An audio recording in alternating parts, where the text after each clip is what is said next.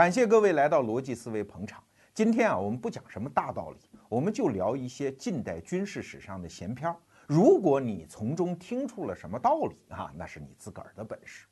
好，那就让我们把镜头切换到一个战场。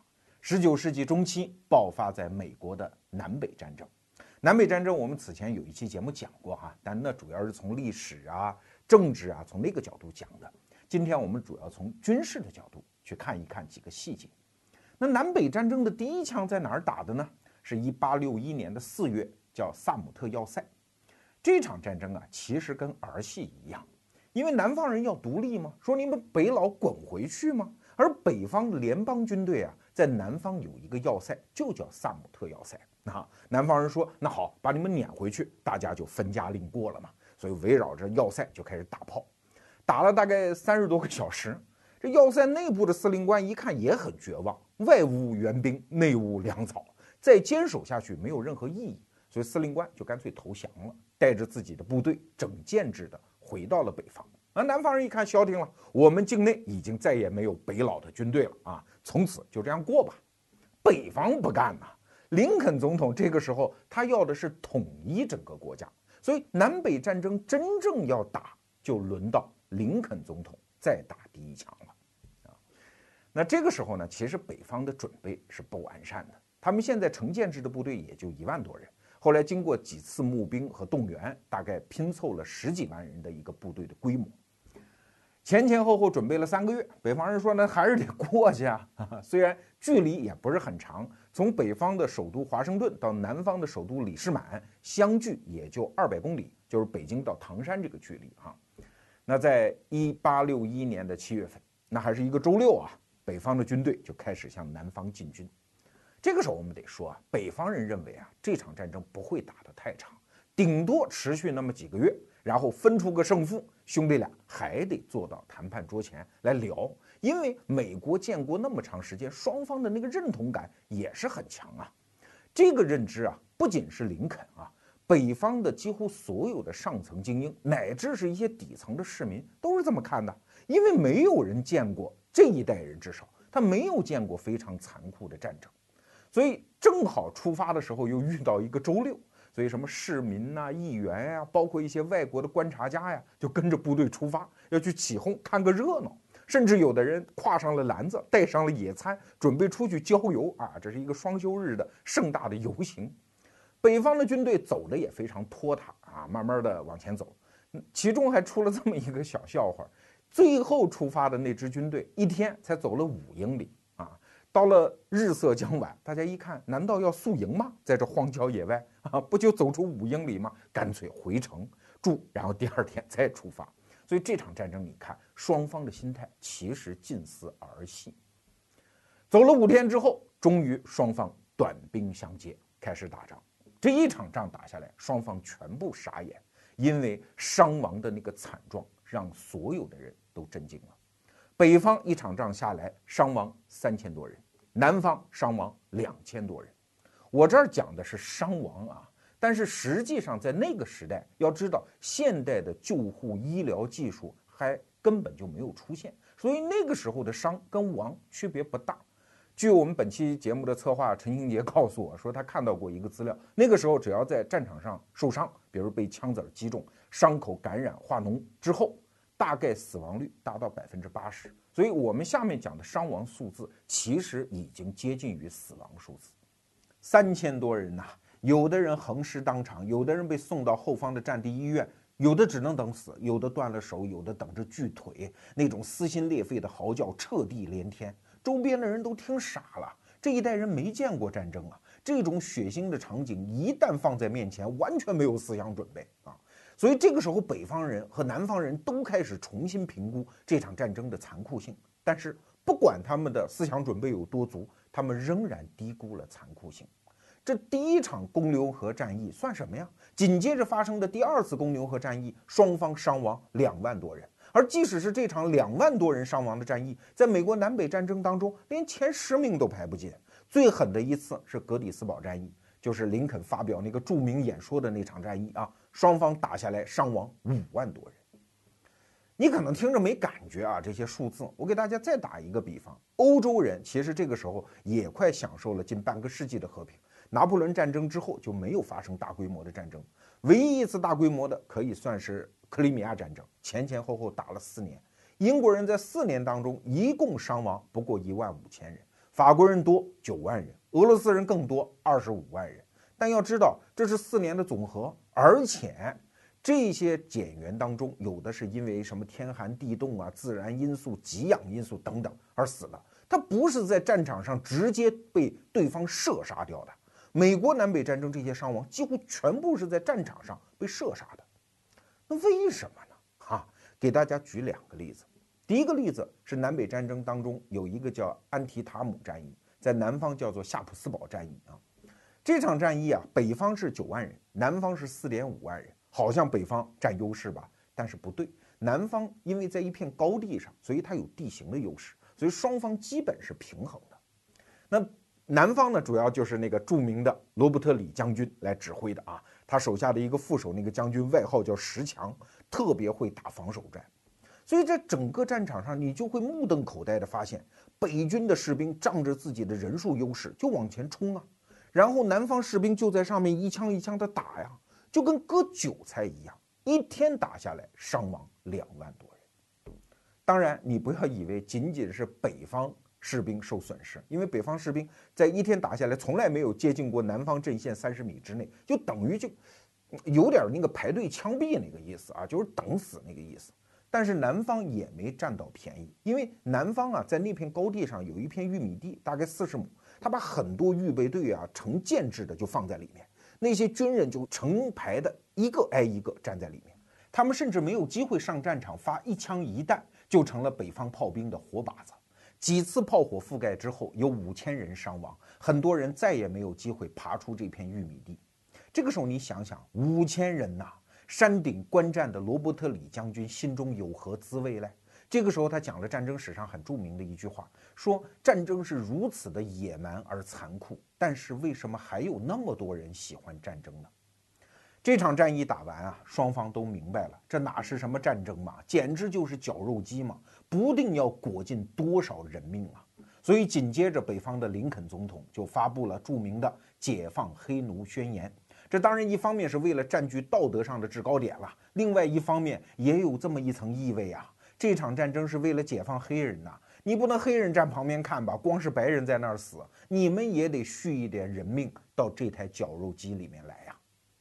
再给大家举一个例子，前面我们讲过哈，格里斯堡战役死人最多五万多人，那其中有七千多人是怎么死的呢？是死在一场叫皮克特冲锋的战斗当中。当时的情况是这样的，南方的统帅还是罗伯特李将军，他和北方的炮兵进行了长时间的互射，射完之后啊，他就发现，哎，北方的炮兵有点不行了，那个火力啊渐渐的弱下来了，他就觉得有一个判断。北方的炮兵应该是被打残了，所以他就命令一个叫皮克特的将军带领他的部署往前冲锋。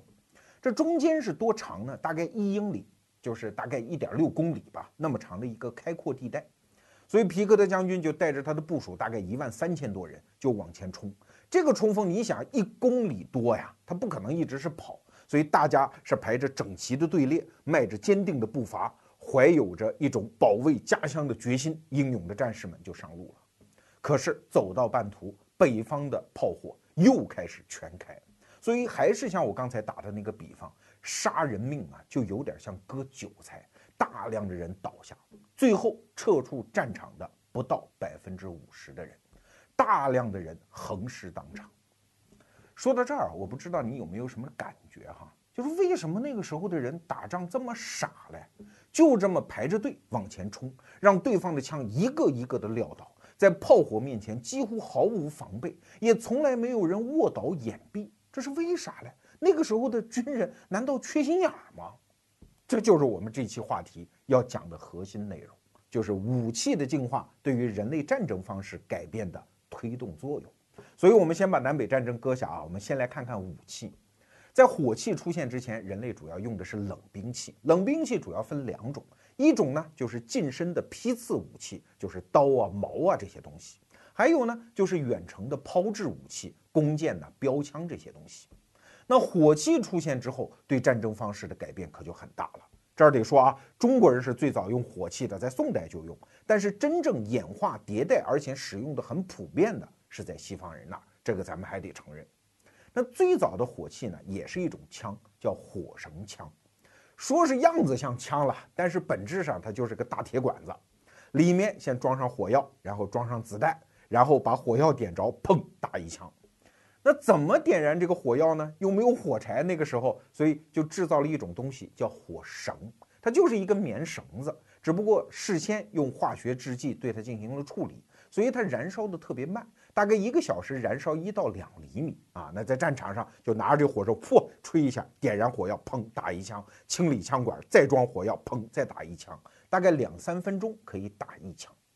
虽然这个效率跟今天的枪没法比哈，但是当时在战场上那也是不得了的利器啊。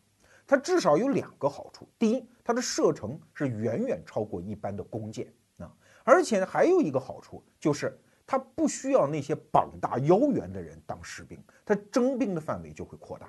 你比如说，在中国明朝的时候啊，一个普通的士兵基本上只能拉开五斗的弓。而要到军头，就是军官啊，也非常勇猛的勇士的时候，才能拉开一弹弓。一弹弓是什么意思啊？就是把弓放在这儿，在弓弦上吊一百斤的东西，就是一弹嘛。如果能拉开到一支箭那么大的长度，这叫能拉开一弹弓，这是普通人做不到的。至于能拉开两弹弓、三弹弓的，那都是传说中的大力士，普通人是办不到的。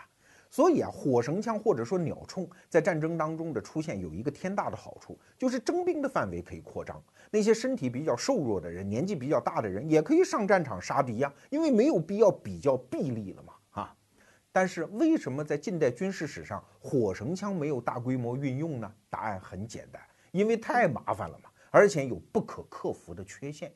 你就看看那个火绳子，那个时候又没有标准化的制造工艺，所以一旦烧慢了或者烧快了，都会出现问题。烧快了吧，也许战争还没开始，烧没了啊，那这杆枪就废了。如果烧慢了呢，很容易熄火，在战斗的紧要关头就很容易掉链子。如果下雨，那就全废了。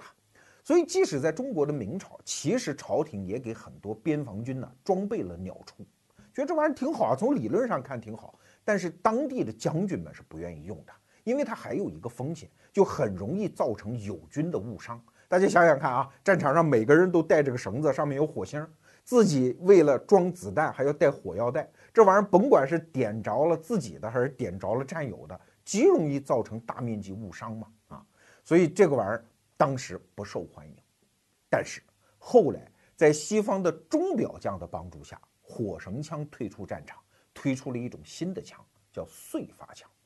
大家都知道，欧洲在中世纪的时候，那个钟表啊、齿轮啊、传动啊这套东西，它就比较发达。稍作改造，把一些齿轮传动系统上装上碎石，就是打火石啊。现在我们打火机里都有那玩意儿哈，然后装在枪上，用扣扳机的方法来激发火星，来点着火药，这样一下子就把那个火绳给扔掉了。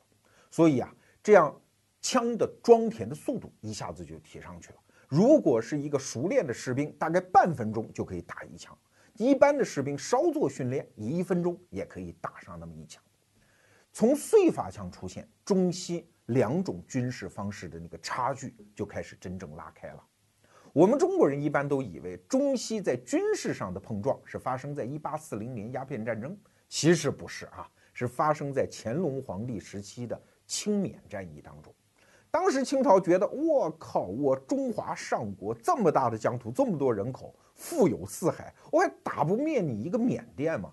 但是他忘了，缅甸人跟当时的东印度公司是做生意的，欧洲人已经把燧发枪开始卖给缅甸人，所以清朝在清缅战争当中真是碰了一鼻子灰，最后还是勉强得到了一个合约。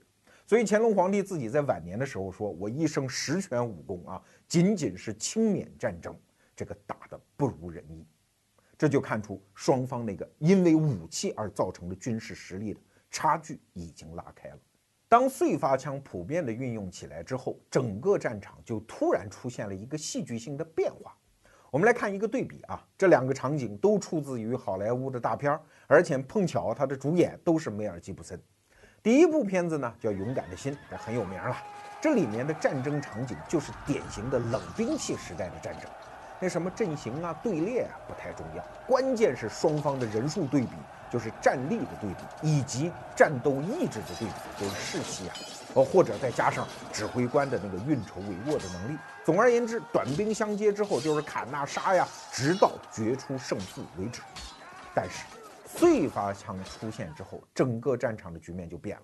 再看一部片子啊，这部片子叫《爱国者》。这个战争的场景是美国独立战争那个时代的战争场景。哎，你突然发现整个战场怎么变得这么好看呢？整个搞得就跟奥运会的开幕式似的，简直是大型群众团体操嘛！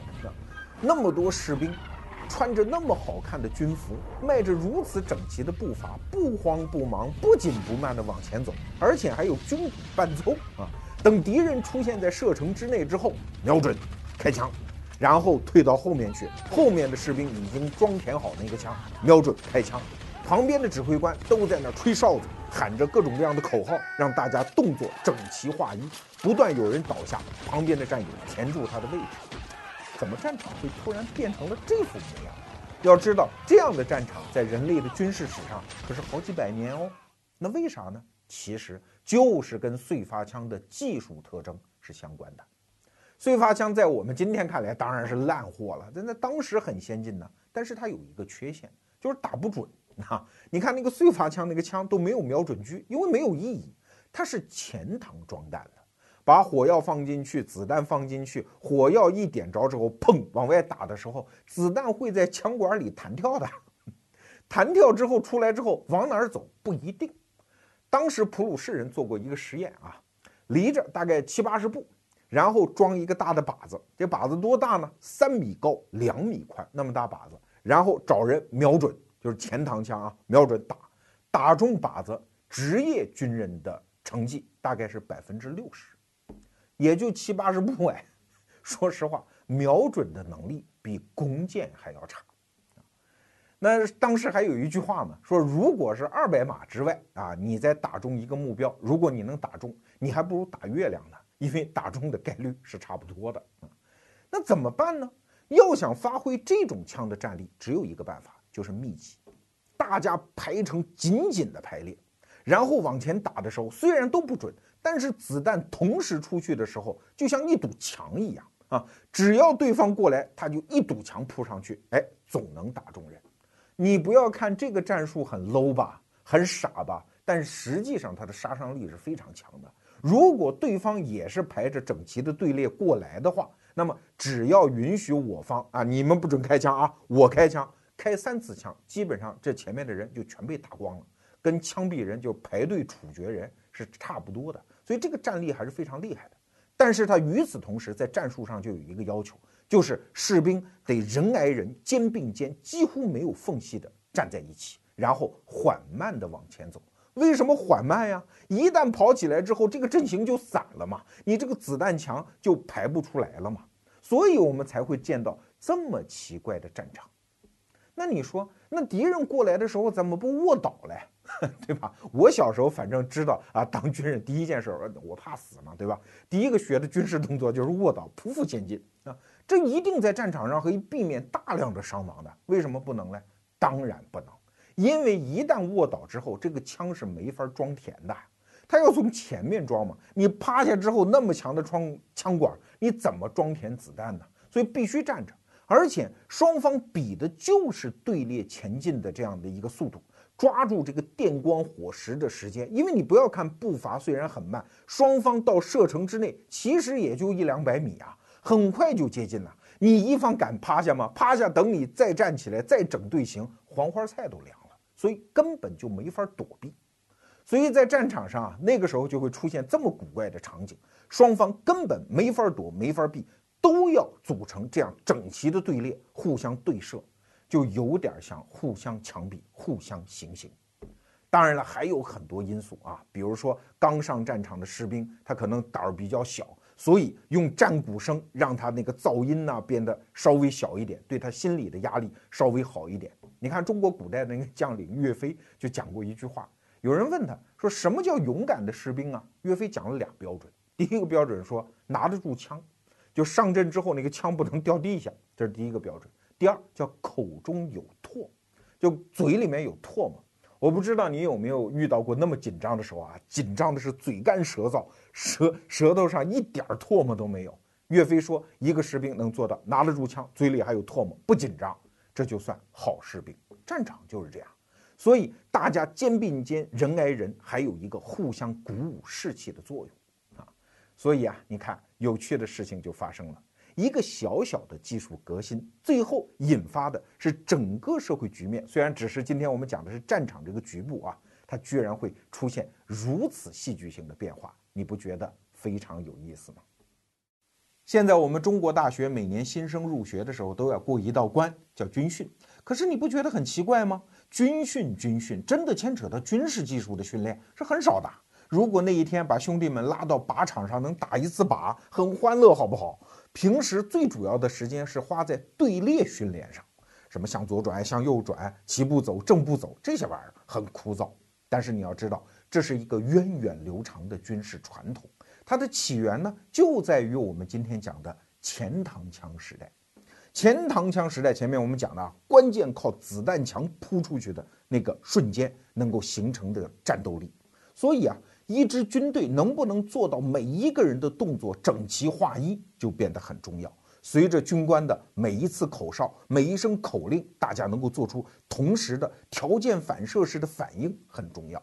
所以你看，这个时代那些民族禀赋，比如讲究理性啊、很守纪律的民族，他就占上风。比如说那个时候的著名的军事强国普鲁士。哎，你看，他并不是说我膀大腰圆，我个人的战绩有多强，关键是守纪律。普鲁士人能够训练出一支自己满意的军队，需要五年时间。最后能训练到什么样子？就是每个人都没有手表啊，但是一分钟之内准准的走七十五步。当然，拿破仑也很牛，但是拿破仑的战斗胜利跟他的严格和德法的军事训练也是相关的。现在我们看到的阅兵式啊，就一定走的那么齐哈，那其实就是起源于那个时代的普鲁士。所以啊，有的时候我们总以为武器的差距才导致战争能力的差距，其实不然，关键是对武器使用的人的组织方式。比如说第二次鸦片战争期间，就是一八六零年哈。英法联军在大沽口登陆之后，马上就占领了天津，然后就爆发了在今天北京通州的八里桥战役。当时清军的统帅森格林钦带领是三万骑兵，其中有一万多是蒙古骑兵，跟这个英法联军。英法联军只有八千多人嘛，而且还有很多像英国人带的都是印度人啊。但是因为他战法得当啊，所以这一场仗下来，我们本来以为清朝人以为啊。靠着骑兵能够冲，但是如果他排成那种叫线式阵列的枪阵的话，你根本冲不过去。所以三万人最后伤亡大概大半，一万五千多人伤亡。那个时候伤亡跟死也就差不多了。可是英法联军死了多少人呢？英国人死了俩，那其中还有一个是印度人。法国人死了仨。整个这场战役，对方是一万多人伤亡，这边死了五个人啊！我估计都是没准交通事故导致的。你看，一支军队的战力不仅仅取决于武器吧，还要看有没有合适的人的组织方式来适应于这种武器的特征。这是前膛枪时代，但是紧接着枪支又发生了进化，进入了后膛枪的时代。后膛枪的发明比较早了，一八三五年有一个普鲁士人叫德莱塞，他发明了后膛枪。那个枪支的子弹已经是从后膛装填，而且是火药。弹头一体化，可以用撞针把它激发。这个技术啊，虽然发明的比较早，但是成熟起来应该是以1866年毛瑟枪装备普鲁士军队为标志。毛瑟枪这杆枪啊，在枪支史上可是有重大的里程碑意义的。你看，中国近代史上，这已经是好几十年之后的，什么汉阳造啊，什么中正式啊，还有日本人用的那个三八大盖啊，其实都是仿制的毛瑟枪。那这种后膛装填的枪，它有什么好处嘞？至少有三大好处。第一，因为是从后膛装填，所以前面的枪管和枪身之间就可以密封。这一密封啊，打枪之后那个烟雾就没有了。刚才我们看爱国者那个片子里面哈，一阵枪打完了，士兵的视线实际上是被烟雾给遮蔽了，而这个时候就没有这个问题了。那第二个好处呢，就是装填速度变得很快。前面我们讲前膛枪、滑膛枪，基本上是要一分钟，这还是训练有素的士兵啊，才能装填一发。而后膛枪呢，因为那个子弹和火药一体了嘛，装的就非常快，一分钟可以装三发左右。第三个好处可就更大了，它可以卧倒啊！你想想看，我带着一枪啪卧倒，因为装填是用一颗子弹从后膛装填，趴在地下也可以干。当然了，枪支的技术发展还有另外一条路线，就是膛线。啥叫膛线呢？你看原来那个枪啊，其实就是一根铁管子，里面的内壁是光滑的。那个时候子弹出去是蹦蹦跳跳的滑出去的，所以当然打不准呢。要不怎么叫滑膛枪呢？所以有人就想，我能不能在枪管的内壁上画出一些线，让子弹获得确定性的轨迹，甚至出枪口之后是旋转着出去，这样不仅可以打得远，而且可以打得准。那这种枪呢，就叫来复枪。这个词儿你很熟哈？为啥叫来复枪呢？因为膛线的英文名字叫 rifle，来复啊。但是这种枪啊，有一个重大的缺陷。第一呢，是容易炸膛，因为枪管的制造工艺很难。第二呢，就装填速度更慢。在那样的时代啊，装填速度慢，那几乎是找死啊！你想想看，他要把子弹对准那个膛线装进去，是不是更困难呀？啊！所以这种枪支其实，在战争当中没有大规模的运用，虽然它有它独特的特征。当时主要用来复枪呢，主要是一些猎人呢，包括战场上的一些狙击手，它可以远距离的击中一些确定性的目标，而不是用那种阵列式的枪阵啊。来复枪的技术其实也是到了后膛枪时代才成熟，在毛瑟枪这款枪上就算是被集成了。毛瑟枪既是后膛枪，又是来复枪。当然，普鲁士人在这方面比较贼哈。他们研发出毛瑟枪之后啊，长期对外是秘而不宣，作为一个重大的国家机密来保守。直到这杆枪的生产可以装备所有的普鲁士军队了，才把它开上战场。那一开上战场，就遇到了一场恶战，什么？就是普奥战争，普鲁士和奥地利之间打的一场战争。这其实是德国统一战争的一部分呢。那这场战争，奥地利人打的真是惨呐。因为他们的枪支水平是上两个版本的前膛的滑膛枪，那怎么打得过呢？你装填速度跟人家没法比嘛。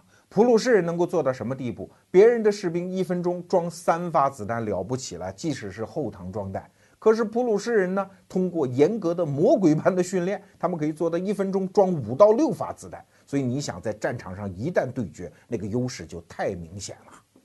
所以啊，普奥战争只打了七个星期，奥地利军队阵亡一万八千人，被俘两万四千人，整个国家的军队就被迅速打垮掉了。所以后来啊，普鲁士那个国王威廉一世和俾斯麦，就是那个铁血宰相啊，去视察战场的时候，就在战场上走，看两边倒下的尸体，俾斯麦就情不自禁讲了一句话，说我儿子，他儿子叫赫伯特哈，说赫伯特将来很可能会死在这样的战场上。想起来都让人感到很伤感啊！这种战场简直就是屠杀。对，你看后唐枪时代到来之后，整个战场必然会产生变化。但是要知道啊，这样的变化来的没有那么快，因为人们的战争观念还停留在前唐枪时代。这就回到我们今天刚才前面那一趴讲的南北战争，大家是用前唐枪时代的战争观念。在运用后膛枪时代的武器，美国这个地方还有一个特点，它是在当时的世界格局里是一个大的农业国，人口很少，而且住得很分散，很多人都有枪支，所以在南北战争当中用的枪啊特别杂，甚至还有火绳枪。我们前面讲的那是很多年前用的那种东西，甚至还有骑兵拔刀就来冲锋的也有，前膛枪、后膛枪全有啊，在战场上。这就导致啊，大家的战术观念和当时的武器会产生严重的不匹配。很多军官，尤其是像西点军校训练出来的军官，前面我们有一期节目讲过啊，其实北方的将领和南方的将领几乎都是同学，都是西点军校毕业的。他们觉得打仗嘛，就应该按照教科书上写的那么打吗？我师傅当年就那么教的我嘛。可是他忘了，你师傅是上一个时代的人，你的教科书还没来得及改呀。可战场上出现了新的家伙，就是后膛枪。后膛枪的装填速度更快，射击距离更远，这个时候单兵的战斗力就已经起来了，没有必要像过去那样大家紧紧的排在一起，依靠组织和集体的力量进行作战呀。而且你一旦不散开，你想想看，对方也有这么厉害的家伙呀，那不就等于是排着队枪毙你吗？你一旦散开之后，目标就变得稀疏，被敌方的子弹击中的概率就自然变得低嘛。但是那个时候的军官，他们的战术思想没有那么先进呢，还在按照教科书那一套办法搞，所以才回答我们前面刚才讲的那个问题：为什么南北战争期间死的人那么多？这是落后的战术思想。害死了人呐！那后唐枪时代标准的战法应该是什么样的呢？就是先用炮火互相覆盖、互相对射，然后呢，等步兵出现在战场上的时候，大家分裂成散兵线，可能是三五个人一伙，然后随时找到地形掩蔽，然后伺机再跃进往对方进行冲锋。没有这样排着整齐的队伍再往前走了。但是当时的军官并不知道。哎，说到这儿啊，其实就很感慨哈。一种新的技术出现，人们的思想观念要跟得上这个技术，实际上是需要时间的呀。甚至有的人呢，他也不是说他不接受新东西，他就看见新东西他别扭。比如说，当年普鲁士人刚搞出后膛装弹的那个枪之后啊，有一个瑞士军官就去参观，嘿，说你们怎么这样啊？只有正常人是从嘴里吃东西，这知道不知道啊？你这从后面往里塞东西，这算什么呀？当然，子弹应该从前面进去了。所以他给这种枪起了一个外号，叫“灌肠枪”啊，就怎么能从后面啊，从从那个位置塞东西进去呢？他看不惯。现在我们会觉得从前面装填是一个很奇怪的事情，但是这就是观念的力量啊，他看不起这个东西。包括我们刚才讲散兵作战，大家不再排的那么整齐，在历史上有没有过？早就有过。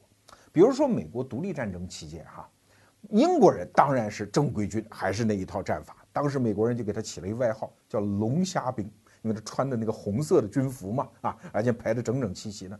而美国人呢，因为独立战争很多都是革命者，保家卫国呀，所以他们是自然就是散兵，散开来的，用一些狙击枪打英国人。那这种打法呢，当然非常奏效。但是即使如此，在当时美国的正规军，就是华盛顿将军带领的军队来看，说这种战法不行，这太流氓了，哪能这么打仗呢？打仗就应该堂堂之阵，正正之事。甚至在美国独立战争期间，还出现了这么个事儿：有一支英军的小分队啊，突然摸到了美军的阵营当中。哎，他们突突然发现有一个将军 啊，在那儿耀武扬威，这目标很明显，因为当时那穿着那个军服嘛。然后他们的狙击手已经瞄准了这个人，啊，但是正在准备扣动扳机的时候呢，这个人突然把脸调过去了。这个英军士兵就想：哎呀，这个时候我要是开枪扣动扳机，会不会胜之不武嘞？怎么能在人背后开枪嘞？所以这一枪就没打。那这个人是谁呢？这个人就是华盛顿啊。所以啊，英军失去了一个最好的机会，当场击毙华盛顿。再举一个例子，一八五三年发生在欧洲的克里米亚战争，一边是英法联军，一边是沙皇俄国的军队。俄国军队装备相对比较差，用的还是前膛装弹的滑膛枪，所以自然是排成阵列往前走嘛。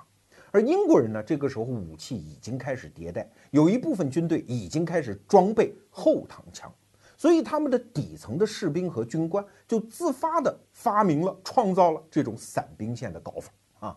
那自然了，像我们前面讲的，击毙对方的能力就变得更强，而自己的伤亡率呢就大幅度的下降。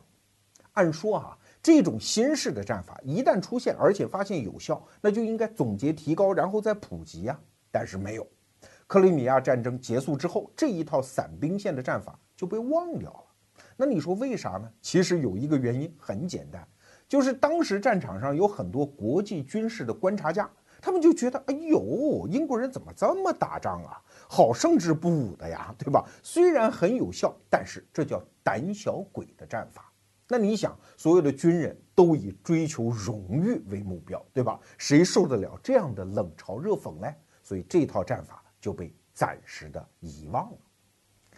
好吧，再让我们回到美国南北战争的战场啊，时间都是前后差不多十几二十年的那个样子，在美国南北战争上。北方将军死的就阵亡在当场的最高军衔的将军叫塞奇威克，塞奇威克是怎么死的呢？当时他正在给士兵训话，因为敌人出现在远方，而且有一些子弹已经飞过来了，很多士兵就开始躲呀，甚至往地下趴呀，像罗胖子一样要匍匐前进呢。这塞奇威克就很生气啊！我学的那套军事战法哪有你们那个怂样？给我拿出一个士兵的样子来，给我站起来！哪有这么躲子弹的呀？士兵就说：“那子弹真在这飞呀，难道不躲吗？”塞奇威克说：“当然不躲了，他们离那么远，就算这儿站着一头大象，他也不能把我打到呀。”话音刚落，一颗子弹就真的追上了塞奇威克，他当场阵亡。所以你看看，杀人的到底是子弹，还是人落后的思想嘞？刚才我们讲到，美国南北战争期间，因为军事思想的落后，导致大量的士兵死在不该死的地方。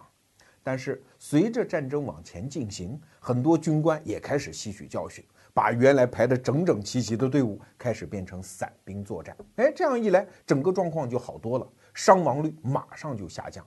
南北战争初期伤亡率一场战争下来，动不动就减员百分之三十啊。可是后期减员往往只有百分之九、百分之五啊！你看人类是会吸取教训的，但是问题也来了，人类这个物种到近代化之后啊，出现了一个巨大的悖论，就是少数精英的创新能力和社会整体的适应能力之间有一段落差。精英啊，那些聪明人把那些新的武器、新的技术不断的抛到这个世界上。可是，任何一种新技术，整个社会系统要去适应它，却需要漫长的过程。刚才我们讲的后膛枪的发明和战场上出现的悲剧，就是一个典型的例子。但是，人类是记吃不记打的呀，这样的事情在历史上是反复的重演。再往后，就又有一种新的枪登场了，叫机枪。我们都知道机关枪的厉害啊，它一次性的可以喷射那么多子弹。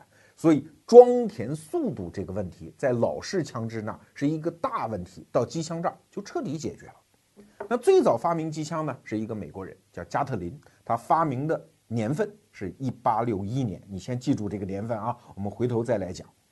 加特林机枪的方法呢，就是一个人往前瞄准打，旁边一个人弄一大盘子弹，用一个转盘在那手摇转，把一颗一颗子弹压到枪膛里打出去啊。是几乎是自动的，但是还需要有人配合。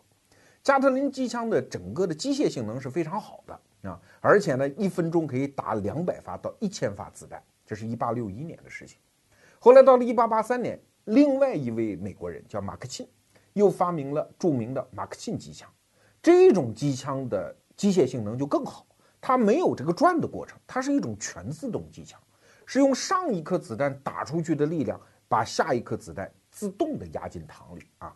马克沁机枪的体型更小，重量更轻，冷却效果更好，而且每分钟可以打出来两千发子弹。你想想看，那是什么场景啊？这是那个时代的人能够想到的最厉害的杀人工具吧？简直就是从地狱里放出来的魔鬼呀！哎，可问题是，机枪发明之后几乎没有用武之地，真的是生不逢时啊！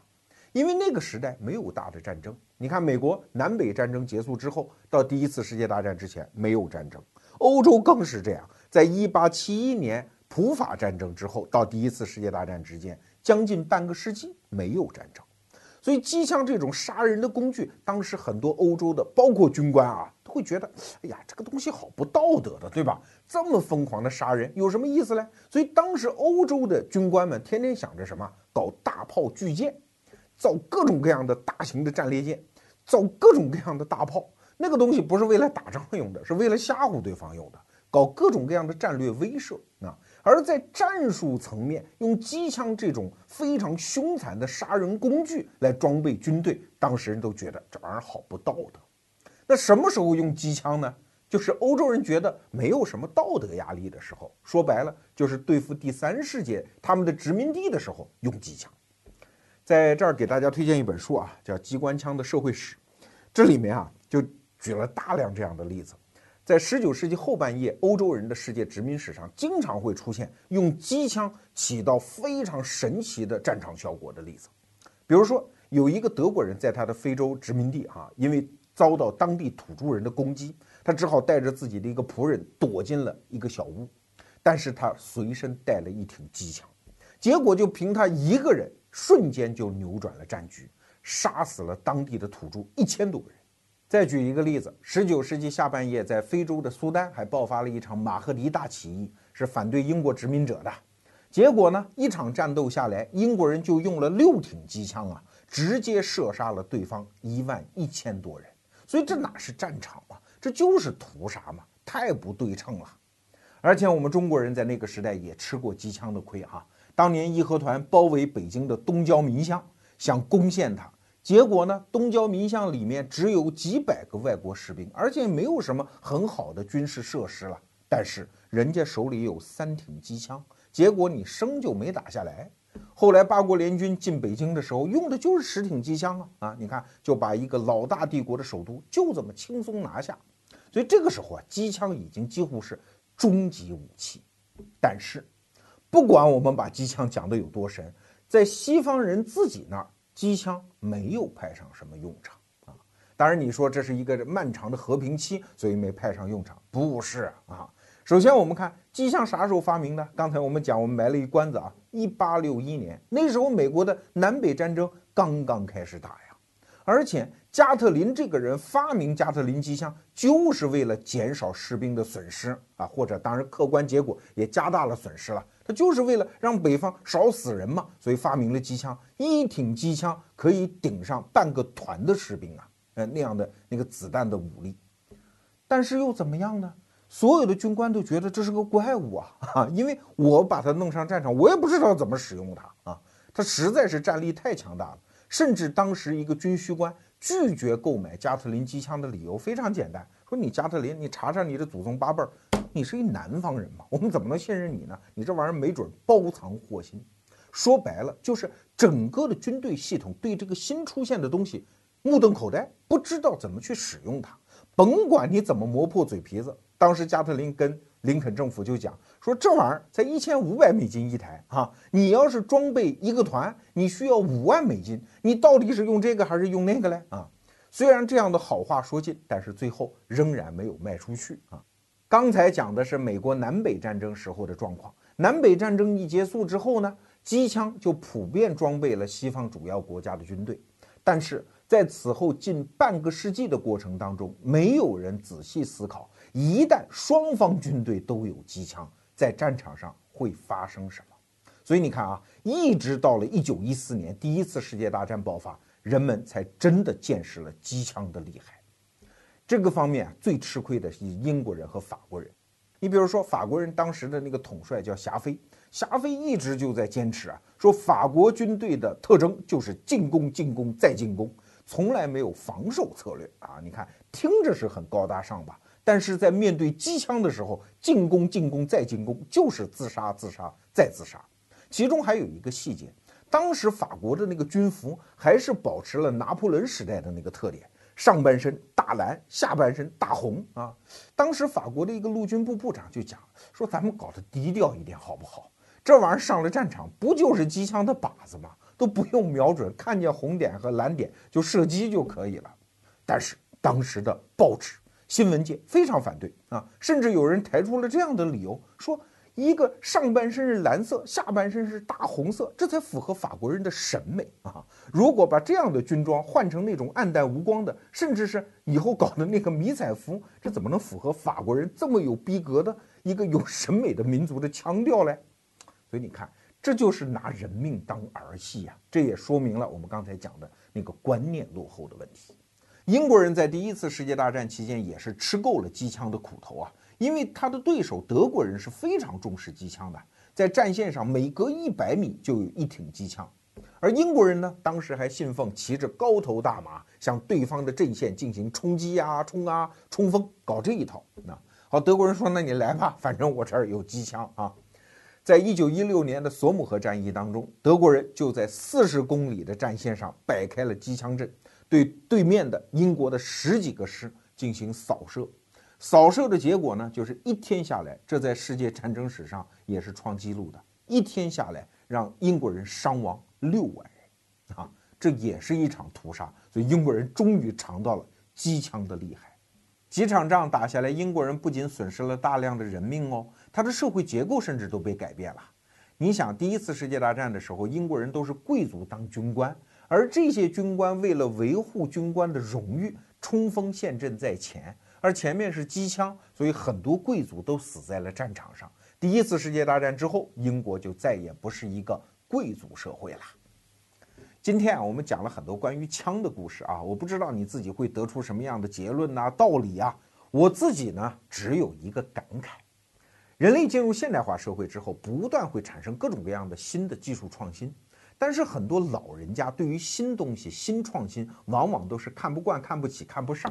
那为啥呢？分析起来，大概无非两种原因。第一呀，老人往往是既得利益者。他是在原来的技术基础以及建立在这个技术基础上的社会结构，他跟他是共生关系啊，所以新东西一出现，他马上觉得，耶，这个东西好像没有我什么事儿，他自然就会产生一种排斥心理。那第二个原因呢，就是他的旧趣味、旧审美，看见新东西的时候，他天然就觉得这个东西很丑，这个东西我不习惯，所以就产生排斥心理啊，这个都很正常。但是我想说的是。你会死哎，你会老哎，一代一代的人就是因为时间而逐渐退出历史舞台哎。你退出的时候，你的那种偏好呀、审美趣味啊，就会随风而散的。你原来深植于其上的那个社会结构也会崩解掉的呀。如果你认识到这一点，那你还是对新生事物抱有一点好奇，抱有一点好感吧。因为就像我们讲的枪的故事。如果你一味的排斥新事物，在战场上会死人的，在历史当中你会犯错误的。